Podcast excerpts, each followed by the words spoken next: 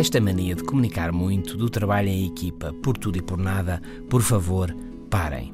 Diz Susan Kane, investigadora, autora do livro best-seller Silêncio, o poder dos introvertidos num mundo que não para de falar.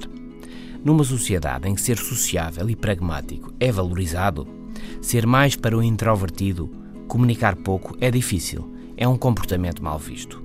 Mas todos sabemos que, tanto entre quem não para de falar, como entre quem está quase sempre calado, há gente trabalhadora e talentosa. E que os erros e o deixa andar podem vir, óbvio, tanto dos extrovertidos como dos introvertidos.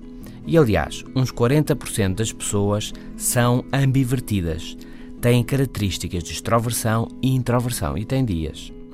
Mas uns 30% mais ou menos são introvertidas, pouco sociais, para o fechado, sempre a matutar. E as coisas são como são. O mundo profissional vive mudanças. Por isso, inovação, criatividade e comunicação intensas. Os extrovertidos envolvem-se facilmente. Mas e os introvertidos? Por favor, parem, como dizia Kane. Mas o mundo não para. Por isso é importante facilitar o envolvimento dos introvertidos. E é também importante que quem seja mais para o fechado se defenda. Como? Aqui vão algumas sugestões.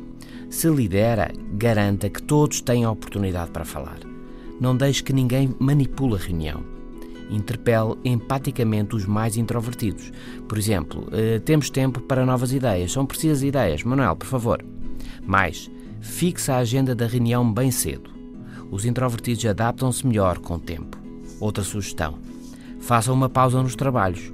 O ritmo quebra e isso ajuda.